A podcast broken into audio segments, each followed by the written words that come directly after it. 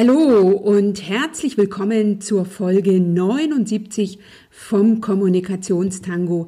Ich bin Dr. Anja Schäfer von anja-schäfer.eu und ich freue mich riesig, dich in dieser Folge zu dem spannenden Thema, wie du die Herausforderung Mitarbeiterführung und Macht meisterst, begrüßen zu können über dieses Thema spreche ich nicht allein, sondern ich habe mir eine Expertin dazu eingeladen, nämlich Führungskräfte-Coach und Trainerin Ellen Preusing. Ellen hat auf ihrer Seite den großartigen Slogan Don't wait for a leader, be a leader. Und ich habe Ellen, nachdem ich einen Blogbeitrag von ihr zum Thema Mitarbeiterführung und Macht gelesen habe, unbedingt in den Kommunikationstango einladen wollen, um zu erfahren, wie Ellen für sich in Führung gegangen ist.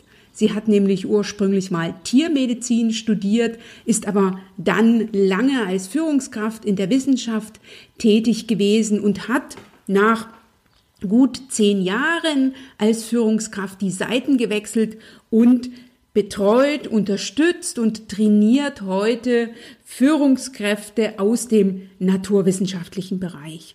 Und du erfährst in dieser Podcast-Folge die wichtigsten Punkte, die Ellen heute ihren Kunden und Kundinnen mitgibt und vor allen Dingen spreche ich mit Ellen über besondere Situationen, nämlich welche Typen von Mitarbeitern du in deinem Team haben kannst, was du tust, wenn du Querulanten oder Querdenker in deinem Team hast, was du konkret machst, wenn ein Mitarbeiter deine Führungsrolle in Frage stellt, wenn es Konfliktsituationen im Team gibt oder wenn Personen schwierige Konstellationen aussitzen wollen und dabei das ganze Team blockieren. Wie immer äh, in meinen Interviews ist es eine besonders lange Folge geworden, aber ich bin mir sicher, dass es sich für dich lohnt, dabei zu bleiben und alles mitzunehmen, was Ellen heute dir in puncto Führung in puncto Mitarbeiterführung und Macht in dieser Folge mitgibt. Denn das ist ganz wichtig, dass du dich gut führst. Das ist sozusagen die erste Voraussetzung, wenn du dann übergehen willst, andere zu führen. Lass dich an dieser Stelle noch einmal sehr, sehr herzlich einladen zur Frauen in Führung Erfolgschallenge Eigenlob stimmt, die vom 27. bis 31. Mai online und kostenfrei für dich stattfinden wird. Den Anmeldelink findest du in den Shownotes unter www.anja-schäfer.eu slash Folge 79. Und ich freue mich riesig, dass du heute den Kommunikationstango wieder eingeschaltet hast, dass du dich heute von Ellen informieren, inspirieren und motivieren lässt, deinen nächsten Schritt in puncto Führung, Führungspersönlichkeit und möglicherweise auch in puncto Macht zu gehen. Ich wünsche dir da heute mit dieser Folge jede Menge Inspiration, gute Erkenntnisse, ganz, ganz viele Aha-Effekte. Das eine oder andere Mal auch das Gefühl, aha, so kann man es auch machen. So ist es mir jedenfalls gegangen. Und dann, wie immer, setz um.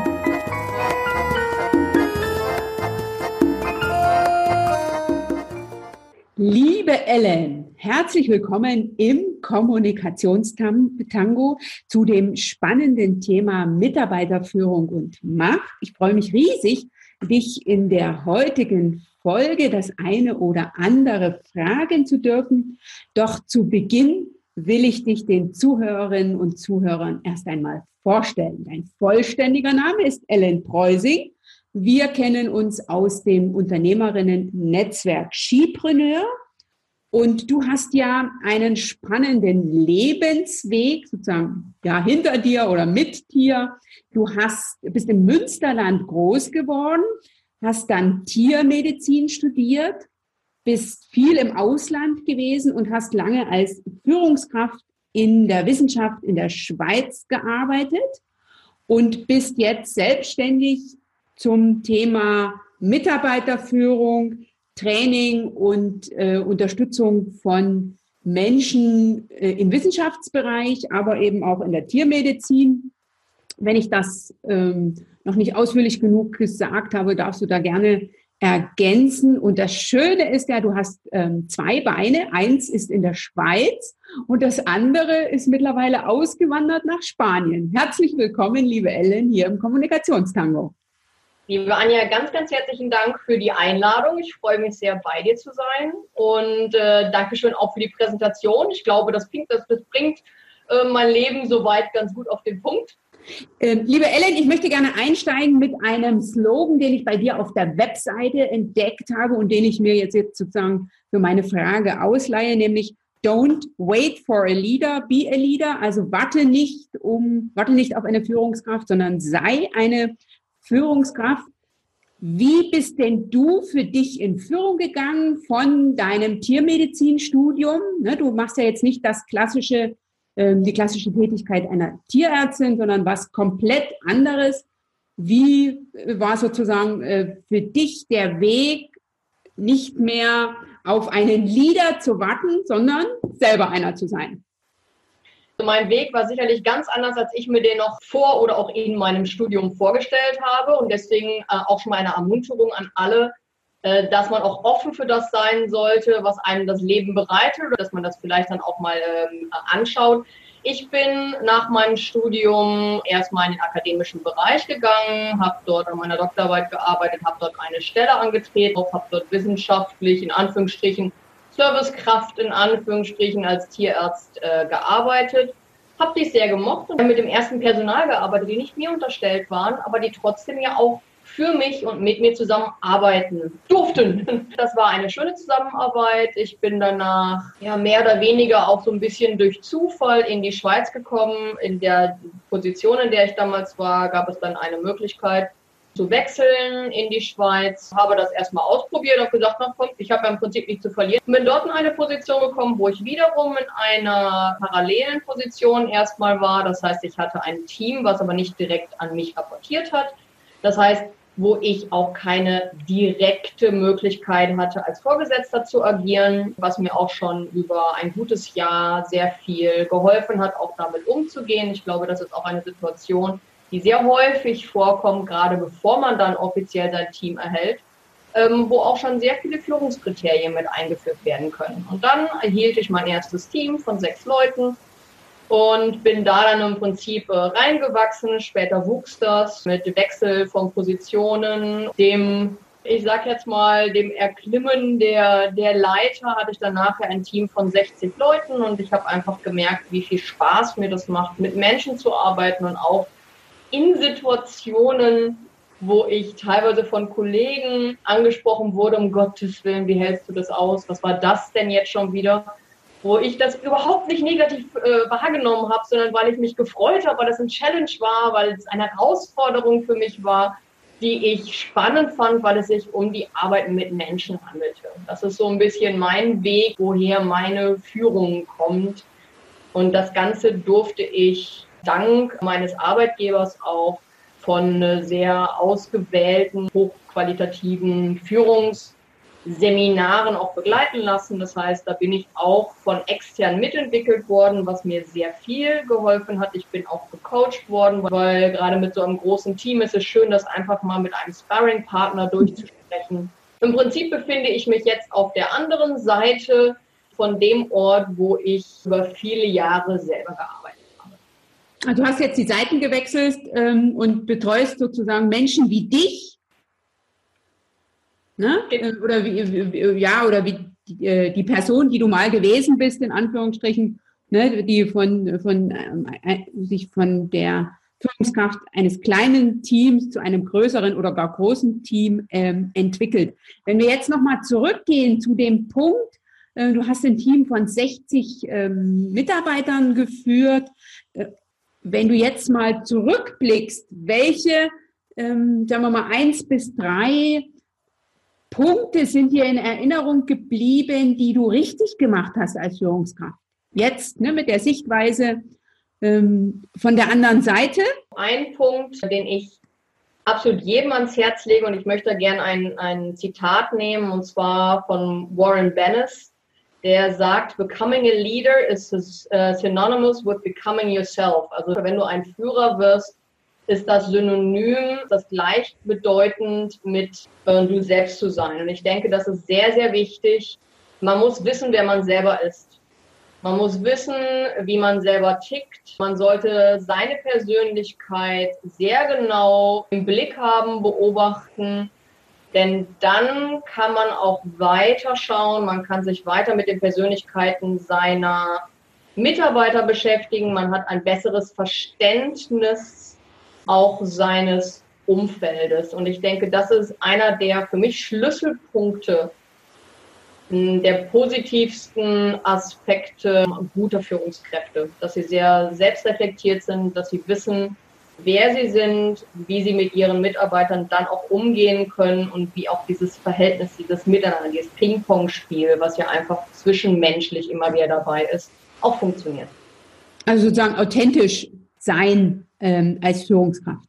Authentizität ist sehr wichtig, aber Authentizität wird teilweise in meinen Augen sehr unterschiedlich ausgelegt. Und da muss man sehr vorsichtig sein, weil wenn jemand eine cholerische Ader hat, dann ist es nicht unbedingt zu raten, dass er sehr authentisch ist in seiner Führung.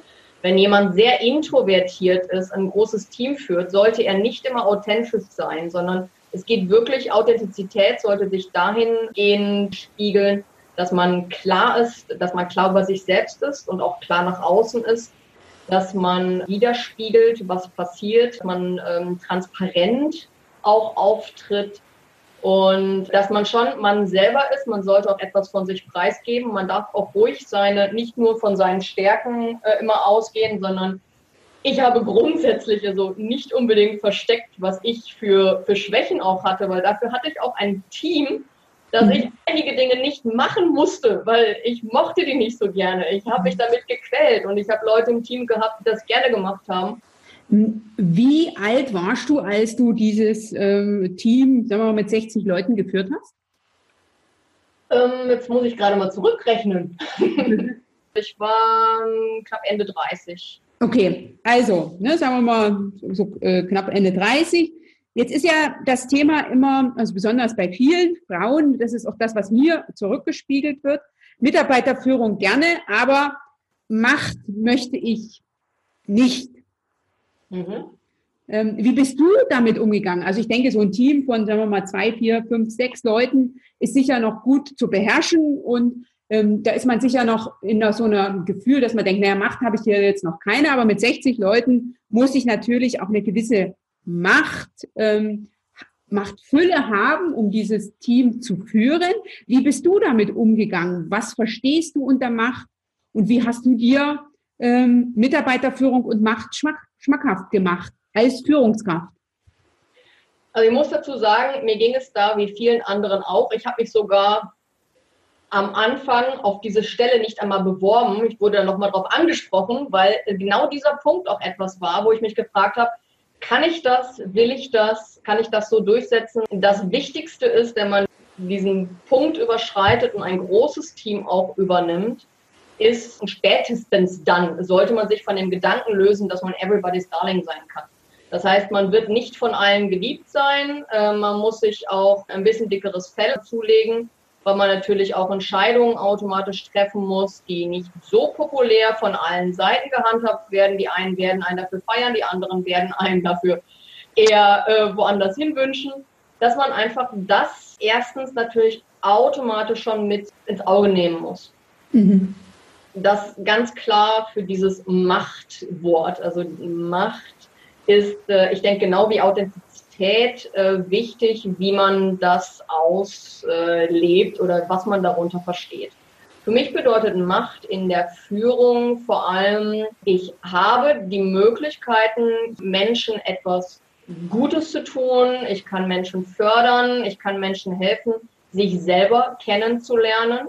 Und gerade wenn ich einen guten Blick habe, wenn ich empathisch drauf zugehe, wenn ich viel über Persönlichkeiten, auch die Psychologie erfahren habe, habe ich vielleicht manchmal sogar einen besseren, objektiveren Blick auf Personen, auf ihre Stärken, dass ich ihnen helfen kann, ihren Weg zu finden. Das heißt, dies ist eine Macht, die mir sozusagen damit auch gegeben ist. Mir ist aber auch die Macht und auch die Pflicht damit gegeben, negativ empfundene Entscheidungen zu treffen. Das heißt, es werden auch äh, Konflikte zwischen Mitarbeitern ausgefochten.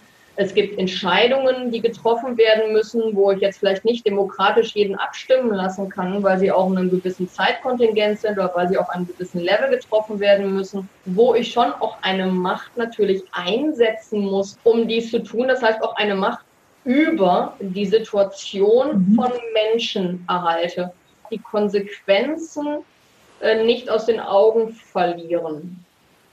Okay, und wenn du jetzt von der Seite, auf der du jetzt bist, ne, als sozusagen Beraterin, Trainerin, ähm, wenn du jetzt nochmal dich siehst äh, als junge Frau, die ein kleines Team übertragen bekommen soll, was ähm, würdest du dir so mitgeben, damit du für dich in Führung gehst und diese ähm, Teamverantwortung und diese Aufgabe der Mitarbeiterführung übernimmst?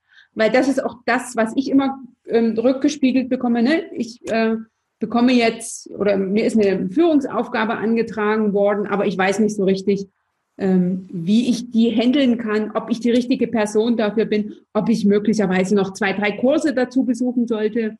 Was sind so deine drei ähm, Argumente oder drei Tipps, die du einer Führungsanfängerin äh, gerne mit auf den Weg geben würdest? Ich habe relativ spät, also nach anderthalb, fast zwei Jahren, auf mein Drängen hin ein Führungskräfteseminar besuchen dürfen. Ich hätte mich gefreut, wenn das etwas früher gewesen wäre, weil bis dahin hatte ich mich schon relativ gut äh, eingelesen, durchgetingelt. Man hat dann auch ein Trial-and-Error-Prinzip durchlaufen. Und wenn ich jetzt, das ist genau der Punkt, wo ich auch ansetzen möchte, dass man jemanden an der Seite hat, der einen begleitet, der manchmal sogar einfach nur eine Rückversicherung gibt. Ich hätte mich schon darüber gefreut, einfach jemanden zu haben, der mir sagt, das machst du jetzt gut so, das ist richtig. Diese Sicherheit zu erhalten. Ich glaube, das ist sehr wichtig. Was ich im Nachhinein auf jeden Fall sagen muss, das Allerwichtigste, ich möchte jetzt hier nicht mit Zitaten löchern, aber es gibt halt die, die Kunst der Kommunikation, ist die Sprache der Führung. Es ist ein Zitat von James Hughes. Und ich finde das sehr, sehr passend. Es kommt natürlich immer auf die Situation an, wen man da hat, wie gut man mit seinem Team umgeht. Ich hatte ein Team, was in zwei Lager äh, aufgeteilt war und da gab es dann auch wohl äh, Lagerkämpfe und harte Munition das Allerwichtigste für mich war Kommunikation. Kommunikation, Kommunikation, Kommunikation. Das heißt, wirklich sich mit der Situation auseinanderzusetzen, sich mit den Menschen auseinanderzusetzen, wirklich zu verstehen, was die Beweggründe sind, um dann wirklich sinnvolle Entscheidungen auch treffen zu können. Okay, und ähm, mir begegnen immer wieder Führungsfrauen, die sagen, ich muss eigentlich noch so viel Alltagsarbeit machen, ich habe gar nicht so Zeit für Führung. Welchen Gedanken oder welchen Tipp würdest du denen mitgeben in puncto ähm, Sichtweise? Das ist ein sehr interessanter Punkt, weil das ist auch eine Argumentation, wo ich sage, dadurch, dass du Führung lernst, wirst du viel mehr Zeit für dich selber erhalten. Gerade Konflikte können uns unglaublich viel Zeit kosten. Dies sind Dinge, die durch Führungstechniken, auch wiederum durch Kommunikationstechniken, mhm. ganz, ganz eng verwoben sind. Das eine ist nicht vom anderen zu trennen. Sehr wichtig, früh alles zu adressieren.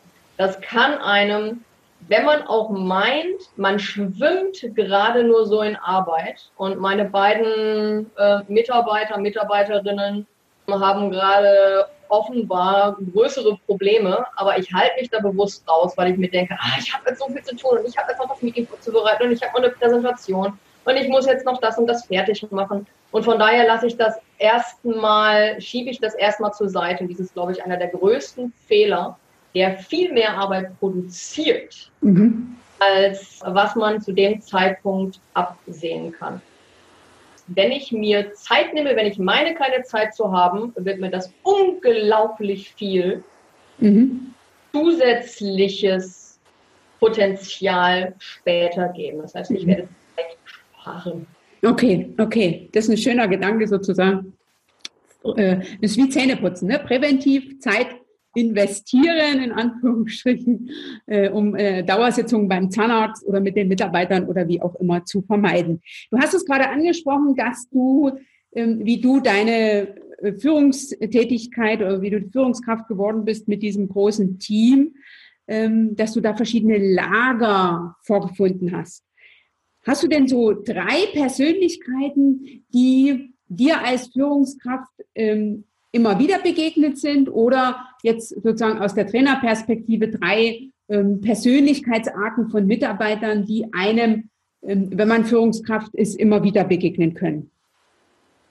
Ja, also ich denke, da gibt es natürlich denjenigen, der, das haben wir schon immer so gemacht, Typ, äh, nenne ich den jetzt einfach mal, der, äh, wenn es um Wechsel, wenn es um Veränderungen geht, äh, sehr resistent ist was mache ich mit so jemandem, der sagt, das haben wir aber schon immer so gemacht? Ja, und das, das, ist, das ist sehr wichtig. Da gibt es verschiedene Möglichkeiten. Da hilft es sehr, sich mit den Personen nicht unbedingt in der Gruppe zusammenzusetzen, sondern sich mit der Person alleine mal zusammenzusetzen. Die Beweggründe, woher das kommt, meistens sind es tiefliegende Ängste. Es handelt sich oft auch um ältere Mitarbeiter oder um weniger gut ausgebildete Mitarbeiter, die Angst um ihre Position haben. Das heißt, wenn Veränderungen auftreten oder eintreten, haben sie Angst, dass ihre Position, das, was sie mit ihrer jetzigen Kenntnis machen können, vielleicht verschwindet. Und deswegen versuchen sie sich so lange wie möglich dagegen zu stellen. Das heißt, das sind oft auch schon alleine Punkte, wo ich vielleicht beruhigend schauen kann und äh, wie das für die Zukunft für ihn aussieht, was das für Konsequenzen für ihn hat, wo ich ihn mit begleiten kann. Also wo wir diese Ängste auch wirklich ansprechen, wo wir gucken, wo wir da rangehen. Wäre eine Möglichkeit. Weitere Möglichkeiten sind im Team und das ist immer sehr vorsichtig anzuschauen. Gerade mit diesen Personen würde ich erstmal nicht im Team ähm, das ansprechen, damit sie nicht einen Gesichtsverlust erleiden, weil häufig kommt dann von anderer Seite, vielleicht von Jüngeren, ach mein Gott, jetzt stell dich nicht so an, dass eine verhärtete Front auftritt. Das heißt, dass ich es wesentlich schwieriger habe, wenn dann auch noch weitere Kommentare dazu kommen, weil dann verkriecht sich dieser Mitarbeiter immer weiter in sich hinein. Mhm ist auch nicht mehr offen, diese Ängste zu teilen. Das heißt, das Wichtigste ist grundsätzlich natürlich, ich muss auch ein Vertrauen mit Mitarbeitern aufbauen, dass ich in diesen Einzelgesprächen auch das dazu bringe, dass ich etwas mehr herauskitzeln kann. Da sind wir auch beim Thema Zeit. Das dauert. Das passiert manchmal nicht von heute auf morgen. Manchmal muss ich das auch wiederholen. Manchmal muss ich auch aushalten, dass der nicht unbedingt viel sagt, zu hören und zu fühlen, was genau das Problem ist. Und das adressiere ich dann und damit können wir dann arbeiten. Okay, also wenn ich jemanden habe, der sagt, das haben wir schon immer so gemacht, der gerne äh, ne, so, so, behalten will, wie es war, die, mit dem äh, gehe ich in den Austausch, in ein Einzelgespräch. Ja. Nun gehe ich davon aus, dass nicht jeder in einem Team zu mir sagen wird als Führungskraft, das haben wir schon immer so gemacht, sondern ich habe sicher auch noch äh, Menschen, die besonders kreativ sind, die mir also heute die Lösung anbieten und morgen die Lösung. Was mache ich mit denen? Wenn ich es richtig verstehe, redest du über Personen, die so ein bisschen Fähnlein im Winde sind, die sich mal mit den einen, mal mit den anderen verbrüdern. Ist das richtig so? Ist das richtig verstanden? Ja, oder die halt ähm, immer mit immer neuen Ideen kommen. Also nicht die sagen, die nicht sagen, das haben wir schon immer so gemacht, sondern das können wir heute so machen und morgen ähm, machen wir es vielleicht anders. Wie, was mache ich mit sehr kreativen Menschen, die äh, immer wieder mit neuen Vorschlägen kommen. Und darüber freue ich mich erstmal sehr, weil kreative Menschen mir sehr helfen können, das Team auch nach vorne zu bewegen. Weil ähm, die Arbeitswelt und gerade mal diese VUCA-Welt anschaut, also gerade mit der Volatilität, die wir heutzutage sehen, ist es sehr wichtig, auch Veränderungen freundlich entgegenzuschauen. Das sind diese, dieser Typ, diese Persönlichkeit von, vom Mitarbeiter ist dort positiv. Ich muss einfach nur anschauen, woher genau kommt diese Kreativität.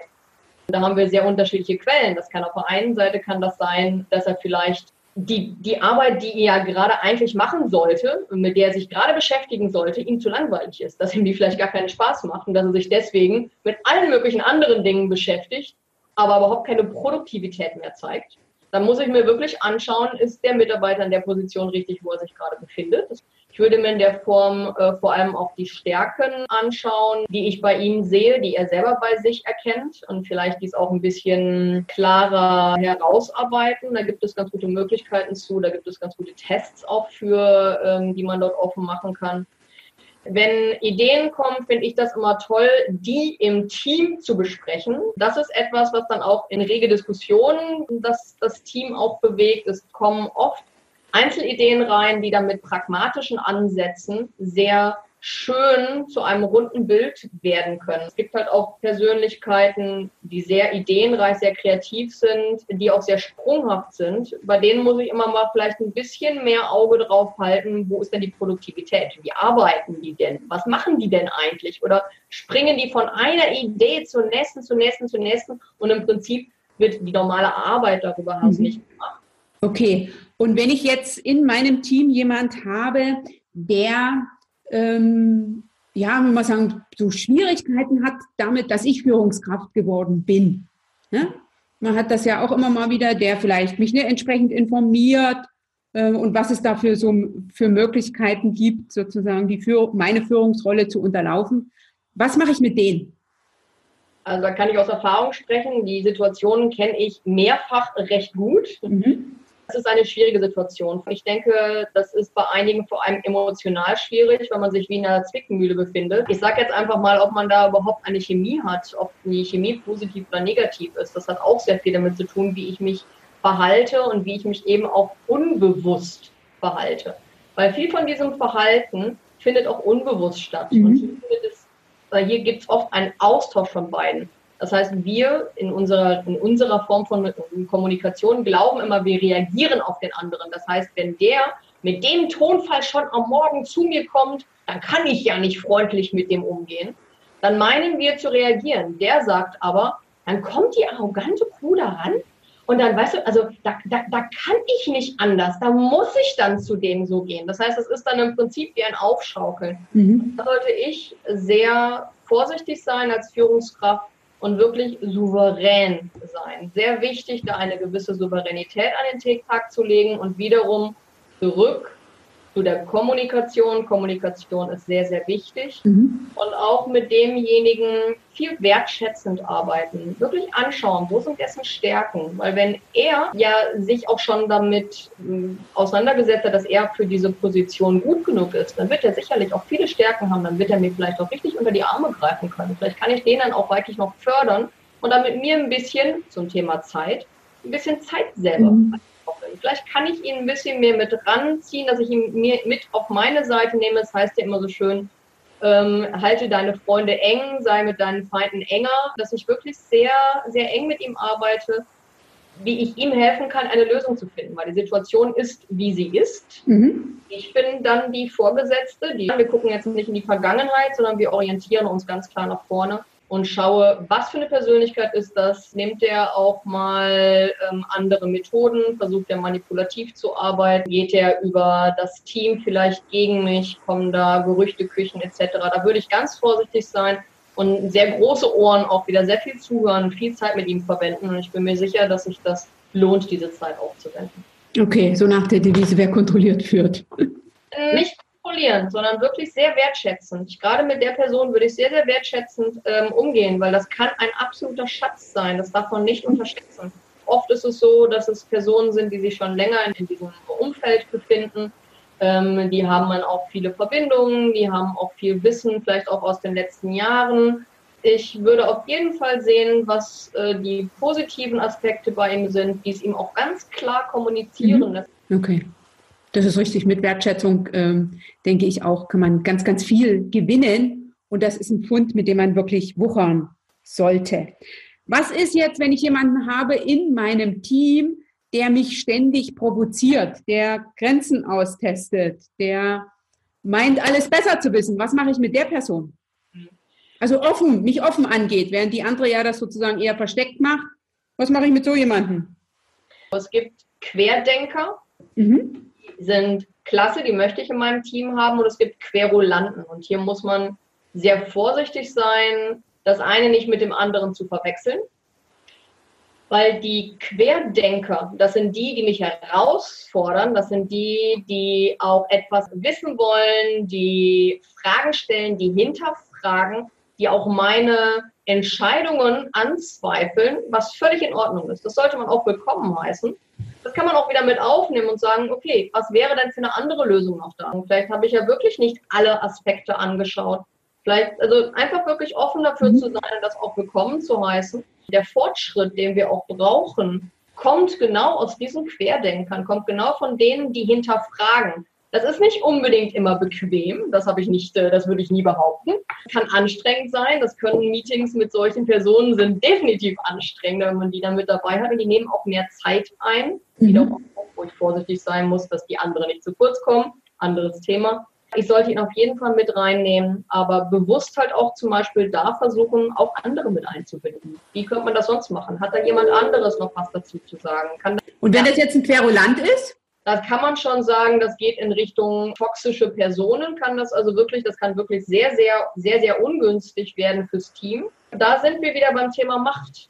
Wenn es jemand ist, der wirklich ungesund ist, der das mache ich nicht, das macht man so nicht und das kann man überhaupt nicht umsetzen. Es gibt gar keinen konstruktiven Ansatz, es gibt keine Lösung, es wird oft laut gesprochen diese Person, auch wo ich immer wieder rausnehme, immer wieder ansprechen, ob es noch irgendwas zu gibt. Wenn es noch irgendwas mit dem Team zu teilen gibt, kein Problem, bitte ähm, offen sprechen, überhaupt kein Problem. Okay, also persönlich ansprechen in so einer Situation. Direkt persönlich mit reingehen und immer wieder nach anderen Lösungsansätzen fragen. Was gibt es? Ich bin offen für Neues. Hast du ein besseres Modell, die umsetzbar ist, die einfach auch, weil manchmal hat man auch gewisse Rahmenbedingungen, innerhalb derer man sich bewegt und dann werden die halt angegeben, da wieder eine Transparenz zu zeigen.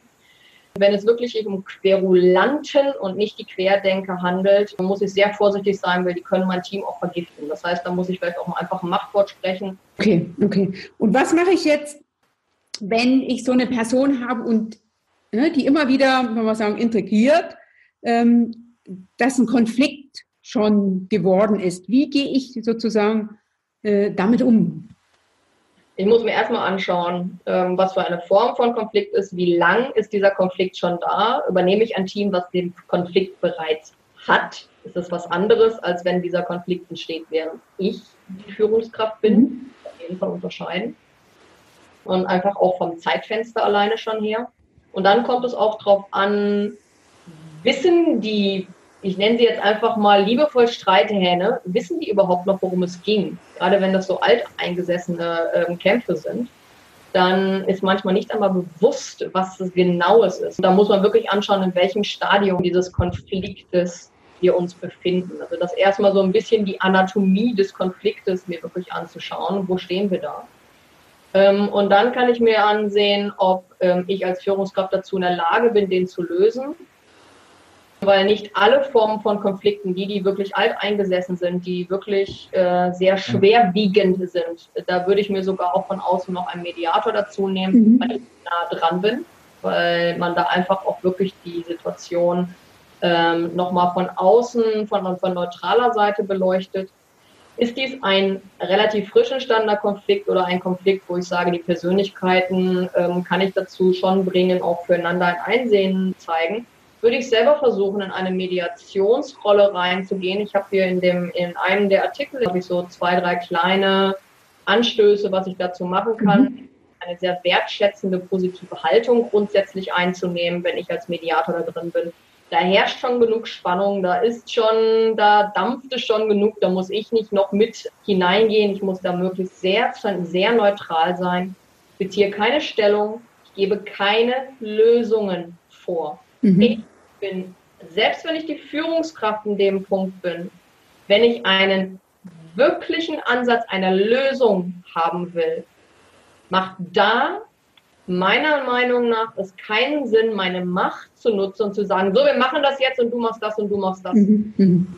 Bricht das auf anderer Seite auf. Das ist so, als wenn wir einen Deckel auf dem Vulkan liegen und da unten brodelt es weiter. Dann kann da zwar oben die Lava nicht mehr raus, aber die wird irgendwo an der Seite aufbrechen. Mhm. Und plötzlich ist eine dritte Person drin, eine vierte Person drin und das weitet sich weiter aus. Und deswegen schauen, wie ich äh, die beiden Parteien zu gemein, also erstmal zu gemeinsamen Lösungen bewegen kann. Und dafür muss ich sie anhören. Und das geht jetzt ein bisschen zu weit, wenn ich da jetzt Details mit. Nee, nee, okay, aber das wäre ja dann ein, sozusagen ein Gespräch zu dritt in der Regel. Ne? Möglicherweise führe ich vorher Einzelgespräche und dann führe ich sozusagen ein Gespräch zu dritt. Ähm, und hast du noch einen Tipp? Ähm, das ist so das, was ich früher erlebt habe, vor allen Dingen äh, mit den Herren Kollegen, dass da viele gerne aussitzen wollen. Ne? Ähm, was mache ich in so einer Situation? Also das Aussitzen ist äh, im Prinzip, ähm, um den Vulkan einen Deckel zu machen und dann noch ein bisschen Tape drumherum zu binden, damit man das dann doch nicht irgendwo sieht, wo das rausläuft und garantiert wird das explodieren. Kommunikation wiederum, mhm. da, wie am Anfang gesagt, da wird man nicht unbedingt für lieb gehabt. Da ist man dann halt derjenige, der, ja mein Gott, jetzt das geht ja jetzt irgendwie, das müssen wir jetzt ja auch nicht hier wieder diskutieren. Ach, das haben wir schon so oft gehabt. Sie wollen sich selber dem nicht gegenüberstellen. Das heißt, ich muss wirklich dafür sorgen, dass Sie sich selbst den Spiegel vorhalten. Okay, super. Vielen, vielen Dank für deine vielen Tipps zum Thema Mitarbeiterführung und Macht. Hintergrund meines Interviews war ein Blogartikel von dir, den ich selbstverständlich in meinen Shownotes verlinke.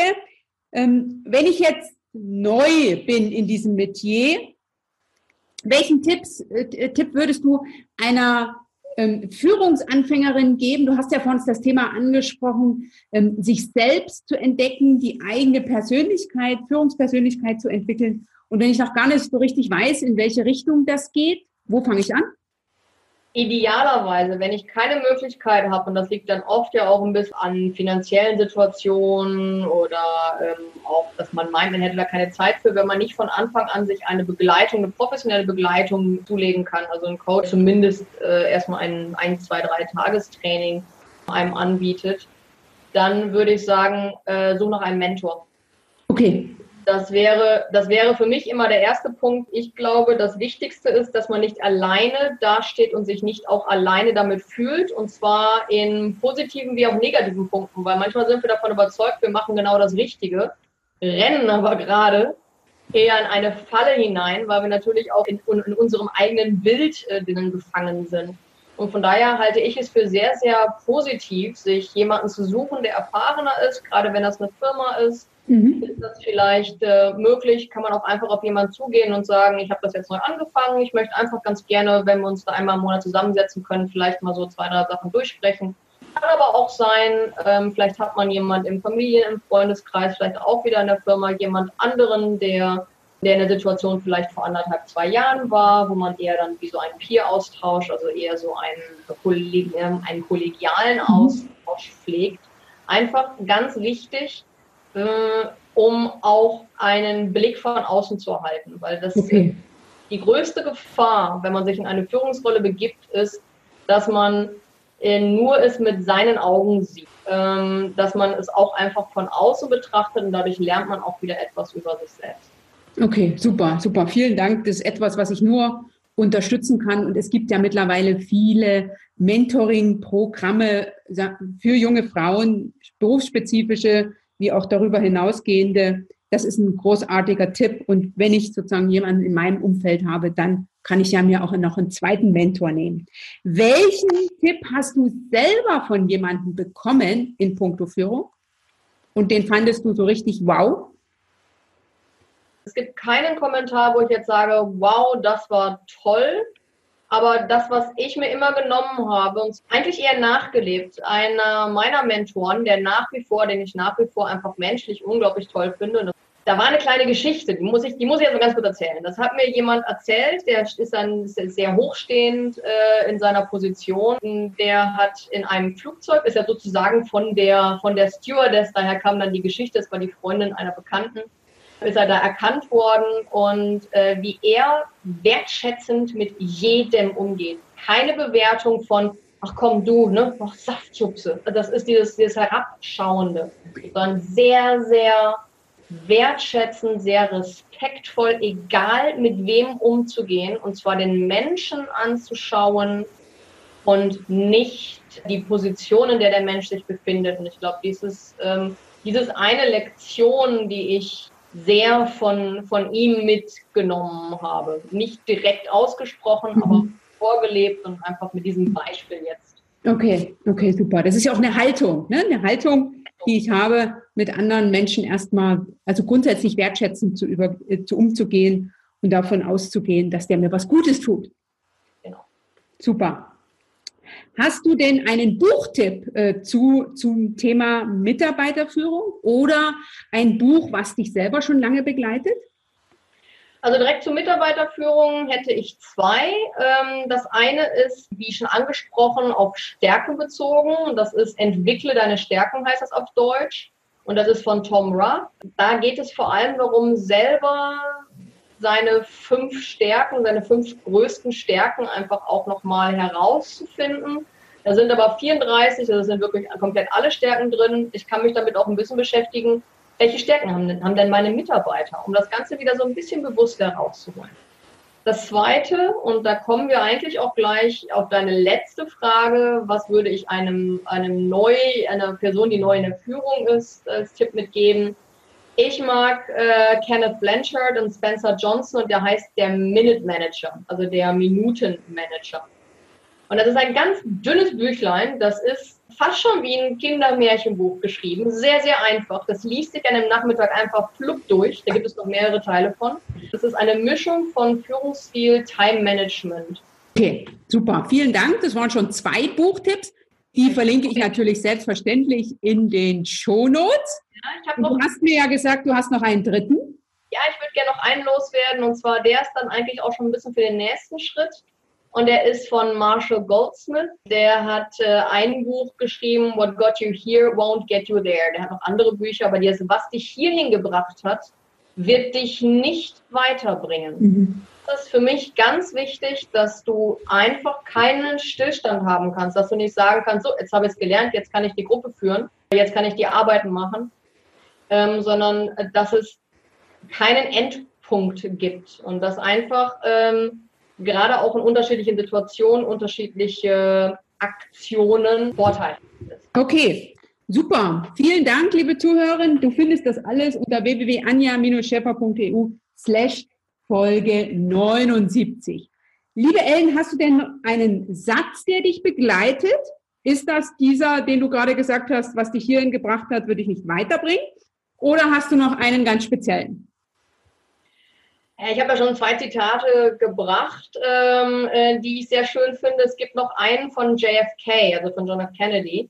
Und der hat gesagt, Leadership and Learning are indispensable to each other. Also Leadership, also Führung und Lernen sind äh, miteinander verwoben. Und ich finde, das ist, ähm, das drückt eigentlich das aus, was ich selber lebe und was ich auch äh, weitergebe.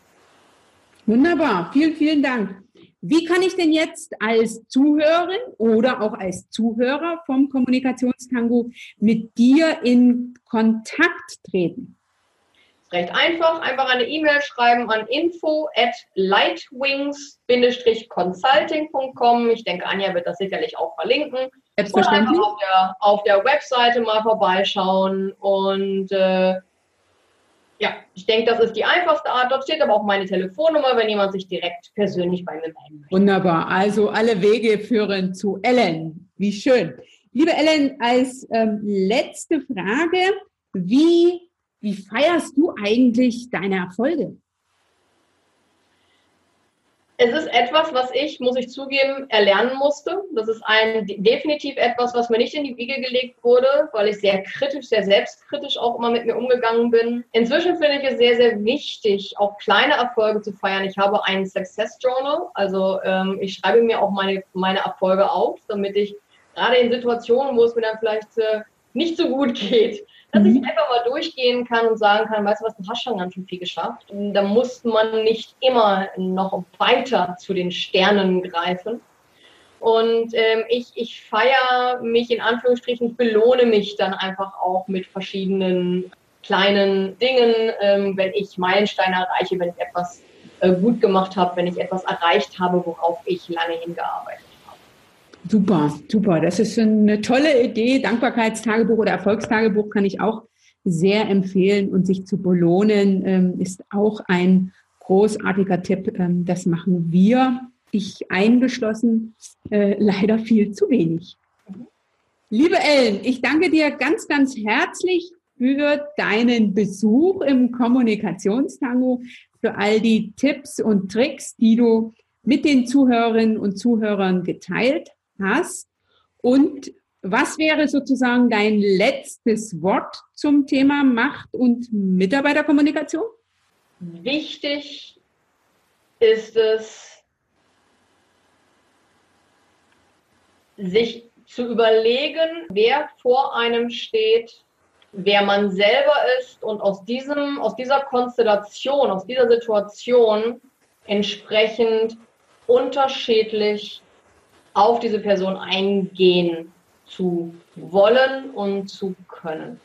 Okay, das ist ein großartiger Tipp und ich denke, es ist ganz wichtig, jeden Menschen, auch wenn er einem gefühlt sehr gut bekannt ist, jedes Mal neu zu sehen.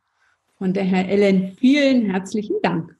Ganz herzlichen Dank, Anja, für die Einladung und äh, an die Zuhörer, den wünsche ich noch einen schönen Tag. Geht es dir auch jetzt an dieser Stelle so, dass du anders über das Thema Mitarbeiterführung und Macht nachdenkst? Wenn ja, dann freue ich mich, dass du von dem Interview, welches ich mit Ellen Preusing geführt habe, so viel für dich mitnehmen konntest. Ich bin mir sicher, du hast neue Impulse bekommen, die dir Lust machen, das eine oder andere in puncto Mitarbeiterführung und Macht für dich neu zu denken, anders anzugehen und am besten gleich auszuprobieren. Lass mich gerne wissen durch einen Kommentar unter www.anja-scheffer.eu slash Folge 79, was für dich funktioniert hat, was dich inspiriert hat, was du umgesetzt hast oder was du einfach zu diesem Thema zu sagen hast. Ich danke dir, dass du heute wieder eingeschaltet hast dass du Teil des Kommunikationstangos bist. Du weißt ja, du machst den Unterschied. Wenn nicht du, wer dann?